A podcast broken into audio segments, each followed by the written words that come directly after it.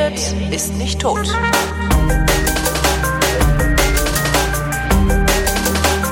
Willkommen zum Geschichtsunterricht einer Koproduktion von Vrindt und D-Radio Wissen und von D-Radio Wissen aus Köln zugeschaltet Matthias von Hellfeld. Ich grüße dich. Moin, moin. Thema heute die Truman-Doktrin. Ähm, also 1947 ist sie gekommen, habe ich mir erzählen lassen. Da hatten wir ja nichts. Außer der Truman-Doktrin. Was ist das? Also Ja, Harry S. Truman war mal US-Präsident, ne? Oder? der war, der war zu dieser Zeit US-Präsident, ähm, Nachfolger von Roosevelt, der kurz zuvor gestorben war oder zwei Jahre zuvor gestorben war. Und äh, Truman war im Grunde genommen außenpolitisch ein relativ unbeschriebenes Blatt. Er hatte relativ wenig Erfahrung und nahm sozusagen jetzt das Erbe dieses wirklich sehr bedeutenden amerikanischen Präsidenten, der ja auch mehr als zwei Amtszeiten ähm, regiert hat und der die Amerikaner durch den Zweiten Weltkrieg geführt hat und damit auch tatsächlich eine langfristige Weichenstellung in der amerikanischen Außenpolitik sozusagen vorgegeben hat. Und äh, Truman ist nun derjenige, der das Erbe antritt und äh, auf den Konferenzen der Alliierten sozusagen als Novize auf einmal dabei ist, weil er eben bei den anderen ähm, Konferenzen davor nicht dabei war. Und er wurde sozusagen langgezogen, am langen äh, Ring durch die Manege geführt von Stalin, der als einziger alle drei und vier ähm, oder vier alliierten Kriegskonferenzen mitgemacht hatte Wieso? Wieso? weil auch weil auch Churchill äh, kurz nach dem Krieg ähm, abgewählt wurde und ähm, eben an diesen Konferenzen nicht mehr teilgenommen hat. Insofern war dann Stalin derjenige, der also sozusagen das Wissen aller Kon Vorgängerkonferenzen hat und aller Absprachen, währenddessen die anderen sich immer mühsam einarbeiten mussten. Und äh, man merkte das auch durchaus an den Diskussionen und an dem Verhalten derjenigen, die nun an diesen Konferenzen teilgenommen haben. Ähm, war Stalin denn überhaupt so mächtig? Also ich meine, gegen, gegen äh, die Alliierten, also gegen die Westalliierten, sich einfach so durchzusetzen, nur weil man drei Konferenzen mehr be- besucht hat, das stelle ich mir Nee, jetzt das- irgendwie. Nein, nein, das ist das ging nicht um Durchsetzen und Macht, sondern er hatte einfach, er, er, er kannte sozusagen die Argumentationslinien von vorher und Ja. er wusste auf jede An Frage eine Antwort, währenddessen die anderen sich immer noch, ich sag mal, bei ihren Beratern bekümmern mussten um irgendeine Antwort. Und insofern war Stalin tatsächlich so in dem, weißt du, wenn du so Verhandlungen hast und Konferenzen, dann ist schon wichtig, ob da jemand sitzt, der genau weiß, worum es geht, oder ob jemand da sitzt, der immer sich sozusagen vergewissern muss, ähm, um was es da eigentlich geht. Mhm. Und insofern war Stalin, ich sag mal, in einer etwas besseren Position als die beiden anderen. Und die beiden anderen merkten, also die westlichen Alliierten merkten eben auch sehr schnell, dass ähm, mit Stalin im Grunde genommen mit dem Ende des Krieges, mit dem Ende des gemeinsamen Gegners, nämlich Nazi-Deutschland, Ja. letztendlich auch die Gemeinsamkeiten aufgebraucht waren. Also der erste, der das schon auch äh, während des Krieges teilweise gesagt hat, war ja Churchill, der also mit Stalin wirklich überhaupt nichts anfangen konnte und ihn eigentlich genauso entsetzlich fand wie Hitler. Mhm. Und ähm, Stalin Später, selbst, sich, später stellt sich raus zurecht, ne? ja, ja, Stalin hat während der Konferenzen ja auch immer versucht, äh, die sowjetische Position wirklich bis äh, zum Anschlag auszureizen. Und ähm, die Amerikaner beziehungsweise die Engländer und auch die Franzosen haben das teilweise mitgemacht, haben teilweise das auch akzeptiert als ein Schutzbedürfnis, weil natürlich damals äh, klar war, ähm, die Sowjetunion hat unter dem Zweiten Weltkrieg mit Abstand am meisten zu leiden gehabt, hat tatsächlich den größten, ähm, wie soll ich sagen, Blutzoll geleistet, also die meisten Menschen, äh, die auf den Schlachtfeldern und durch den Krieg getötet wurden, waren äh, Menschen aus der Sowjetunion. Das ist also völlig absurde Zahl, ne? 30 Millionen oder irgendwie Ja, sowas? 20 oder 30 Millionen, jedenfalls völlig absurde Zahl und man kann sich jetzt auch alles gar nicht vorstellen. Alleine bei Stalingrad sind anderthalb Millionen Menschen äh, liegen geblieben, also völlig irrsinnig. So, und äh, Stalin hatte also die Idee, sozusagen einen Schutzgürtel um die Sowjetunion zu legen Richtung Westen, damit auf gar keinen Fall noch einmal irgendwann so etwas passieren kann wie ein Überfall durch Deutschland oder durch irgendjemand anders. Also er hat so eine Art Speckgürtel drumherum gebaut, also das, was wir dann später als den Ostblock kennengelernt haben. Und ähm, sehr schnell war also so- waren diese Gemeinsamkeiten aufgebraucht und Stalin und das war jetzt äh, kommen wir sozusagen auf den Truman Stalin versuchte auch noch weitere Länder sozusagen in seinen Einflussbereich zu bekommen, indem er territoriale Ansprüche stellte, indem er kommunistische Parteien unterstützte oder auch aufbaute. Und er versuchte sozusagen bis äh, tief in den Westen hinein zu wirken, um dort ähm, Verunsicherungen hervorzurufen, möglicherweise auch die Bereitschaft zu wecken, dann auch in den Ostblock zu kommen, also eher zur Sowjetunion als zu den USA zu gehen. Und das tat er in den ersten beiden Jahren ähm, mit großem Einsatz in der Türkei, in Griechenland und im Iran. Mhm. Und ähm, das sahen die anderen, ich sage jetzt mal mit gekräuselter Stirn. Und ähm, für die USA äh, ist das ja eine ganz besonders pikante Situation gewesen, weil eigentlich hätten sie ja sagen können, was schert mich Europa? Eben. Wir haben, also, wir haben da den Krieg geführt gegen einen Tyrannen. Ich weiß, ich, was, was ich ehrlich gesagt schon gar nicht verstanden habe, ist, warum haben die überhaupt den Krieg gegen Hitler geführt? Also was hatten die, Europa konnte denen doch egal sein. Die ja, hatten ihr japanisches Problem? Ja, sie sind ja angegriffen worden in Pearl Harbor und. Aber von äh, den Japanern von den Japanern. Die waren aber natürlich äh, mit den Deutschen alliiert und das war der Angriff der, äh, ich sag mal, Achsenmächte, also Deutschland und Japan gegen Amerika. Das heißt, Deutschland hat den USA äh, dadurch den Krieg erklärt, den Krieg dass Amerika, äh, dass Japan Amerika angegriffen hat. Das war ja auch abgesprochen. Okay. Also das ist ja nicht, nicht, nicht einfach so passiert. Ähm, also das war überhaupt gar keine Frage. In der Amerika hat es die ganze Zeit schon eine Diskussion gegeben, ob man nun gegen Hitler auftreten müsste oder nicht, als sozusagen als Nation, die die Freiheit äh, verteidigt und äh, the land of the free und ob man eben äh, dann gegen jemanden antreten müsse, der das alles mit Füßen zertrampelt. Es hat in Amerika heftige Diskussionen gegeben. Es hat auch in Amerika eine Nazi-Partei gegeben. Mhm. Also das war alles äh, auch drüben sehr gut nachvollziehbar. Und Roosevelt hatte immer schon so ein bisschen herumtaktiert und hat überlegt, ob man nicht diesen Krieg mitmachen soll. Er ist von Churchill mehrfach heftigst gebeten worden, ähm, einzusteigen und mindestens mal Material zu liefern, weil alleine ähm, hätten die westlichen Alliierten, also ohne die USA, wahrscheinlich gegen Hitler den Krieg verloren. Also mhm. jedenfalls so könnte man als These mal in den Raum stellen. Und ähm, Insofern war also der Anlass dann Pearl Harbor und danach war dann klar, die Amerikaner steigen in diesen Krieg ein und gehen dann sozusagen mit dem nächsten großen Feind der amerikanischen Freiheitsbewegung, also das, äh, der Kommunismus ist ja das krasse Gegenteil von dem, was die Amerikaner so vor, vorhaben, mhm. gehen also mit dem in ein Bett und bekämpfen den gemeinsamen Feind, nämlich den Nationalsozialismus. Und nach dem Ersten Weltkrieg, ein kurzer Rückgriff, nach dem Ersten Weltkrieg, da waren die Amerikaner ja am Schluss auch dabei, sind sie aus Europa wieder weggegangen und ja. haben gesagt, das interessiert mich alles nicht nicht, macht, was ihr wollt.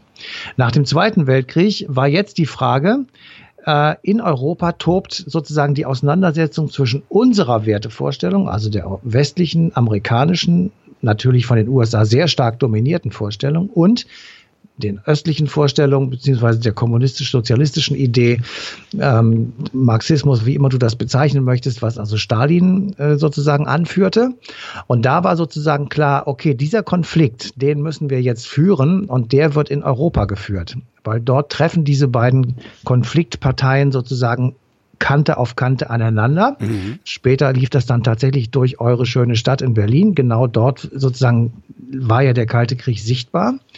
Und ähm, insofern haben die Amerikaner dann tatsächlich beschlossen, außenpolitisch beschlossen, äh, in Europa zu bleiben, dort auch stationiert zu bleiben und zu versuchen, die westlichen Besatzungszonen, also das war ja sowohl in Deutschland waren diese drei Besatzungszonen als auch in Österreich und die westlichen Länder sozusagen zusammenzuschließen, zusammenzuhalten, unter eigene Fittiche zu nehmen, unter eigene Führung zu nehmen und gegen die Sowjetunion aufzustellen. Also die westliche Ideologie gegen die östliche Ideologie. Hatten die, hatten die USA Angst vor der Sowjetunion? Also hatten die Angst davor, dass die Sowjetunion irgendwann auch nach ihrem Territorium greifen könnte? Nein, aber sie hatten Angst davor, dass äh, die Sowjetunion Gesamteuropa einkassiert. Also ich sag mal bis, äh, bis Portugal. So, und, aber äh, selbst dann, das hätte denen doch egal sein können. Ja, aber das ist äh, dann domin dann hast du überleg mal, was das bedeutet. Also dass äh, dass du dann weiß ich nicht 30, 40 Staaten sozusagen in einem sowjetischen Block hast gegen mhm. die Amerikaner alleine.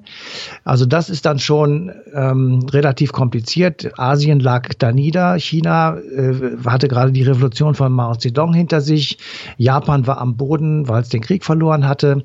Ähm, also das waren schon, das wäre dann schon eine totale Veränderung der Weltlage gewesen, die die Amerikaner nicht wollten. Das können wir auch einfach so sagen, das wollten sie nicht mhm. und haben sich eben als ähm, Mittel, um das zu verhindern, dazu entschlossen, in Europa stationiert zu bleiben und den, den, der Sowjetunion insofern, ich sag mal, einfach ein Stoppschild hinzuhalten. So, also die, wir gehen davon, also wir haben als Ausgangslage 1945, der Krieg ist zu Ende, die Amerikaner bleiben in Europa und organisieren eine Nachkriegsordnung. Ja. Ähm, in der haben wir zwei wunderbar gelebt. Ja, ähm, allerdings. und ähm, andere Leute weniger, aber wir haben sozusagen Glück gehabt und am Anfang dieser äh, Also unmittelbar nach dem Krieg 1945 wusste ja nie niemand, wie das ausgehen würde. Also was machen wir mit Deutschland? Wie wird sich das entwickeln in Europa? Werden die sich wieder vertragen? Sozusagen gibt es irgendwie eine Möglichkeit der Zusammenarbeit nach diesen entsetzlichen Ereignissen, die zwischen, äh, ich sag mal 1933 und 45 in Europa stattgefunden haben. Stichwort Holocaust, Stichwort dieser entsetzliche Krieg, der so furchtbar viel kaputt gemacht hat, nicht nur materiell, sondern eben auch moralisch und äh, viele, die, fast alle Familien waren davon betroffen in Europa. Also das war eine total verunsicherte Situation. Mhm. So, und jetzt merken die Amerikaner, oh, scheiße, die Russen versuchen oder die Sowjets haben sie damals gesagt, die Sowjets versuchen jetzt auch in der Türkei, in Griechenland, also richtig sozusagen im, äh, im westlichen Fleische sozusagen zu bohren und dort Fuß zu fassen. Das können wir nicht machen. Und in diesem Moment entschließt sich der amerikanische Präsident, ich sage mal, so eine Art Grundsatzentscheidung zu treffen und trägt sie ähm, so vor vor den beiden Häusern und sagt, wir müssen jetzt dafür sorgen, dass diejenigen, die die Freiheit wollen, die also äh, ich sag mal, auf unserer Seite sind, die eine freie, demokratische ähm, Welt wollen, in der also nicht eine Minderheit über die Mehrheit herrscht, ja.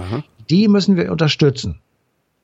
Und zwar mit allen Möglichkeiten, die wir haben, damit diese Welt, die wir uns aufbauen und diese freie westliche Welt, eine, ich sag mal, Attraktion auch bleibt für die Völker und sie eben nicht anheimfallen, möglicherweise der sowjetischen Vorstellung. Mhm. Und äh, wir haben mal jemanden gefragt, der das wirklich sehr viel besser ausdrücken kann als ich. Das ist Professor Manfred Berg, der ist äh, Historiker und beschäftigt sich halt mit der amerikanischen Geschichte. Und der hat mal so zwei, drei Stichworte gesagt zu dem, was in dieser Truman-Doktrin äh, drinsteht. Truman hat zunächst einmal eine neue Doktrin der amerikanischen Außenpolitik verkündet, dass es nämlich die Politik der USA sein müsse, freie Länder, die von innerer Subversion und äußerer Bedrohung, er hat die Sowjetunion nicht direkt genannt, mhm. bedroht sein, dass die USA solchen Ländern äh, Hilfe leisten müssen. Kurzfristig ging es Truman darum, die Zustimmung des amerikanischen Kongresses zu 400 Millionen Dollar Wirtschafts- und Finanzhilfe für Griechenland und äh, die Türkei zu bekommen. In beiden Ländern gab es die Gefahr eines kommunistischen Umsturzes. In Griechenland herrschte Bürgerkrieg äh, das waren die kurzfristigen Auslöser und längerfristig ging es aber um eine grundsätzliche Zustimmung zur Politik der Eindämmung der äh, sowjetischen Expansion in Europa durch Wirtschafts- und Finanzhilfe, aber eben auch Militärhilfe. Hat das eigentlich zufriedenstellend funktioniert? Also wollten Sie mehr Länder haben oder ist der Westen, der dann hinterher der Westen war, also diesseits des Eisernen Vorhangs auch das gewesen, was Truman haben wollte? Also das will ich jetzt nicht völlig ausschließen, dass Truman da im Hinterkopf auch hatte, möglicherweise das ein oder andere an den Osten in Anführungsstrichen gefallene Land wieder zurückzukriegen. Es hat ja danach auch noch genügend Aufstände und Möglichkeiten gegeben, das militärisch möglicherweise tatsächlich zu tun, was die Amerikaner und der Westen Gott sei Dank nie getan haben. Also Stichwort Prager Frühling oder Aufstand in der DDR und sowas. Also das, das ist ja alles sozusagen passieren lassen. Man hat es ja geschehen lassen. Man mhm. hat gesagt, das passiert auf anderen Leute Territorien, da können wir nicht eingreifen. Man hat es zwar moralisch ähm, natürlich äh, verworfen, aber man hat sich in Europa zumindest dagegen nicht militärisch gewendet. Anders mhm. sieht das aus außerhalb Europas. Also wir haben ja ähm, vor kurzem über den Vietnamkrieg gesprochen, also über Agent Orange. Das war zum Beispiel auch etwas, was durch die Truman-Doktrin letztendlich gedeckt war. Also eine Rechtfertigung für amerikanische Interventionspolitik, wenn es eben darum ging, den Containment, ja.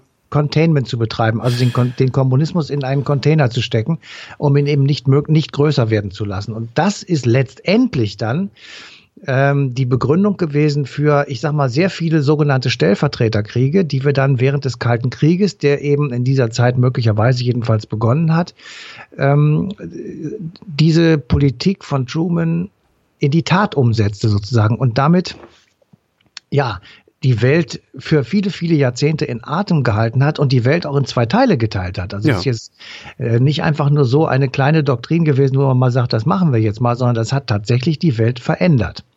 Und im Übrigen, und wir haben ja gerade gesagt, dass wir zwei beiden und viele, die uns jetzt hören, auch äh, in dieser Welt in Anführungsstrichen ganz gut gelebt haben, das hatte etwas auch damit zu tun, dass diese Truman-Doktrin tatsächlich dann auch eine sehr praktische und sehr konkrete Folge hatte. Ähm, die Amerikaner haben über das, was Truman vorhatte, sehr, sehr kontrovers diskutiert, weil es war nicht so, dass alle sagten, wir müssen das jetzt machen. Es war nicht so, dass äh, die Amerikaner total begeistert davon waren, dass ihre GIs und ähm, äh, andere Infrastruktur jetzt hier in Deutschland und Europa stationiert ist, weit weg von zu Hause. Ich wollte gerade sagen, es kostet ja nicht nur ein Schweinegeld, ähm es kostete ein Schweinegeld und äh, es war, äh, ich sag mal, sehr umstritten. Und du, du, häng, du stehst halt an der Front. Also das ist ja, ja man schickt ja, ja. seine Leute an die Front. Es ist zwar gerade kein heißer Krieg, aber ja. Hm? Ja, genau. Und äh, das war, ich meine, das kann man sich ja auch vorstellen, dass das eben auch in Amerika in den Familien sehr diametral entgegengesetzt diskutiert wird. Mhm. Und es wurde noch etwas sehr äh, entgegengesetzt diskutiert, nämlich wenn wir denn schon in Europa bleiben, aus der Sicht der Amerikaner, wenn wir denn schon da bleiben, dann müssen wir auch uns überlegen, was wir mit denen wollen. Und wie, wo soll das hingehen? Mhm. Also das, was zum Beispiel in Afghanistan, im Irak und so weiter überall nicht passiert, also eine Idee zu haben, was passiert, wenn der Krieg vorbei ist, das wurde in Amerika auch diskutiert. Und da waren die einen, sagten, wir haben jetzt die Schnauze voll von diesen Drecksdeutschen. Äh, das Einzige, was die können, ist Krieg führen und andere Leute abmurksen. Deswegen machen wir jetzt aus denen einen Agrarstaat. Ja, wir Morgentau einfach, war das, ne? Genau. Wir bauen einfach äh, die ganze Industrie ab und dann können diese Idioten schön Haferflocken anfuttern äh, und, und Äpfel züchten. Ähm, das war der Plan von Henry Morgenthau. Der war früher mal US-Finanzminister gewesen. Der hat das in einem Memorandum äh, festgeschrieben und hat das dann später auch in einem Buch veröffentlicht. Deutschland ist unser Problem, war der Titel.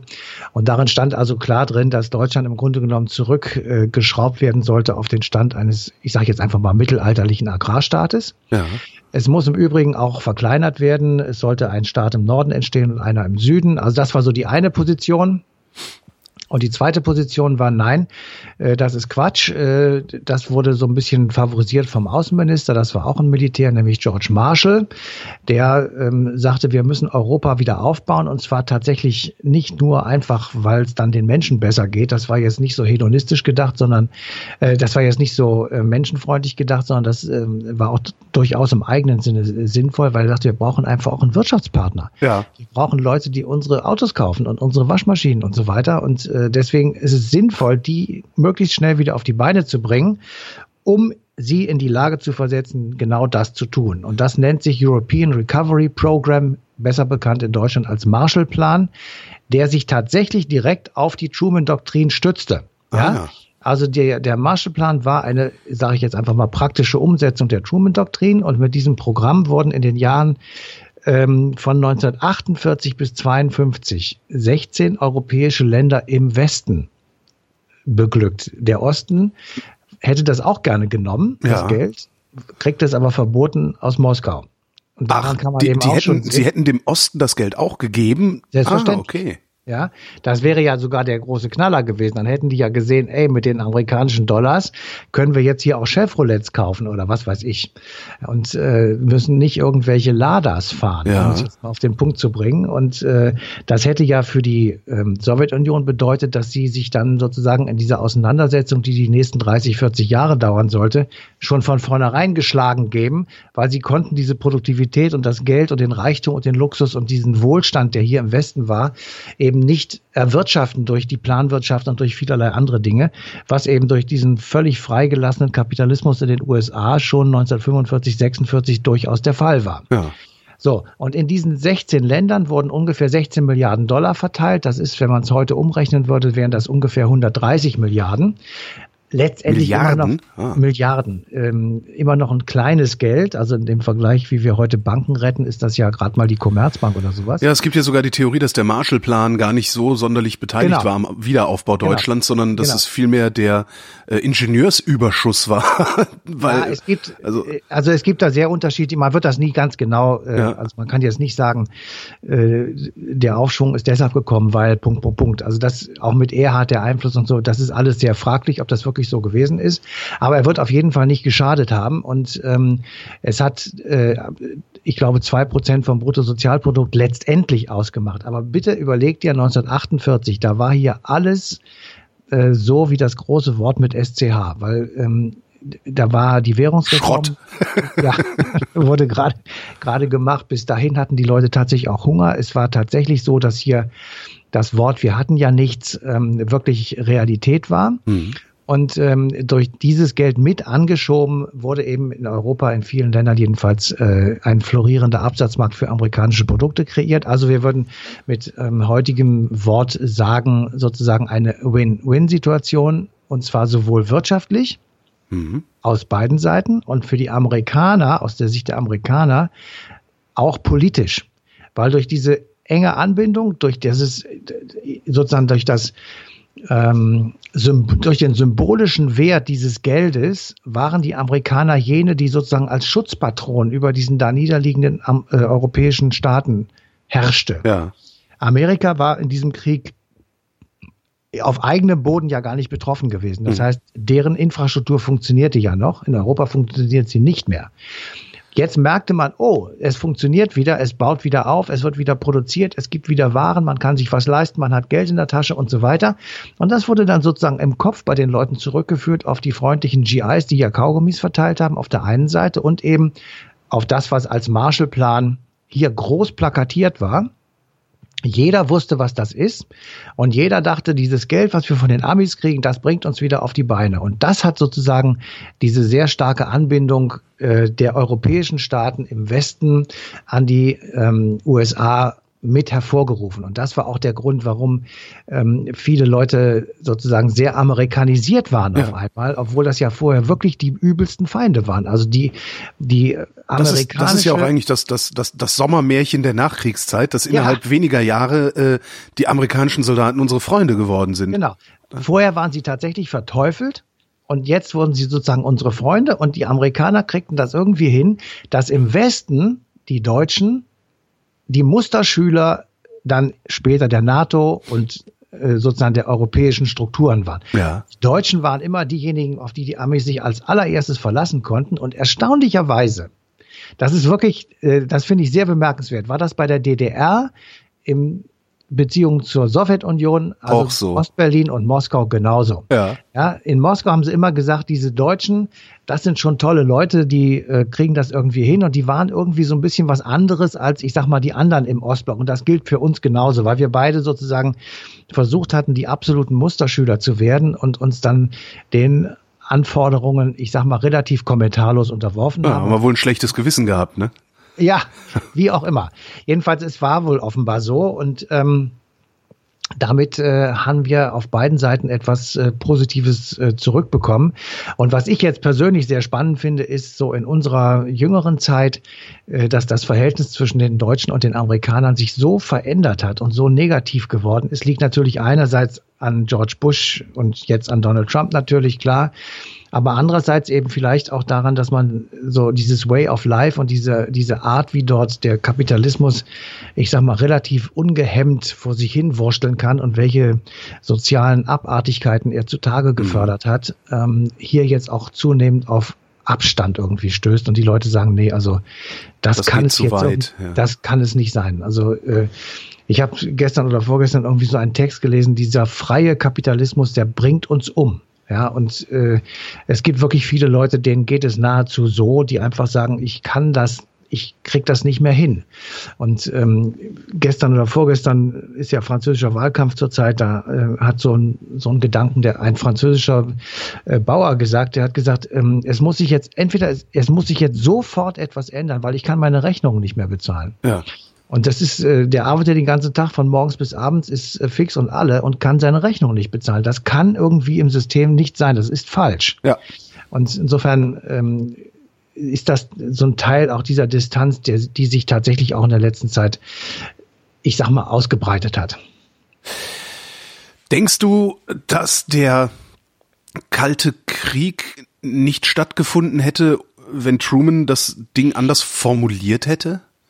Nein, ich glaube, er hätte auf jeden Fall stattgefunden. Ähm, möglicherweise ist die Truman-Doktrin, das ist ja immer so eine Diskussion unter Historikern, ist das jetzt der Auslöser für den Kalten Krieg gewesen oder der Anfang sogar?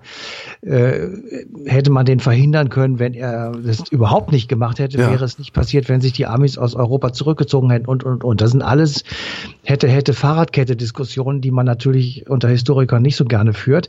Ich denke, dass der Kalte Krieg nicht erst mit der Truman-Doktrin begonnen hat, sondern schon vorher, weil mhm. die Erkenntnis, dass der Westen und der Osten so diametral unterschiedliche Auffassungen sind, äh, dass eine Zusammenarbeit eigentlich nicht gedeihlich sein kann. Diese Erkenntnis hat sich schon auf den alliierten Kriegskonferenzen durchgesetzt, als die merkten, wo will er eigentlich hin, der Stalin, und wo wollen denn wir hin?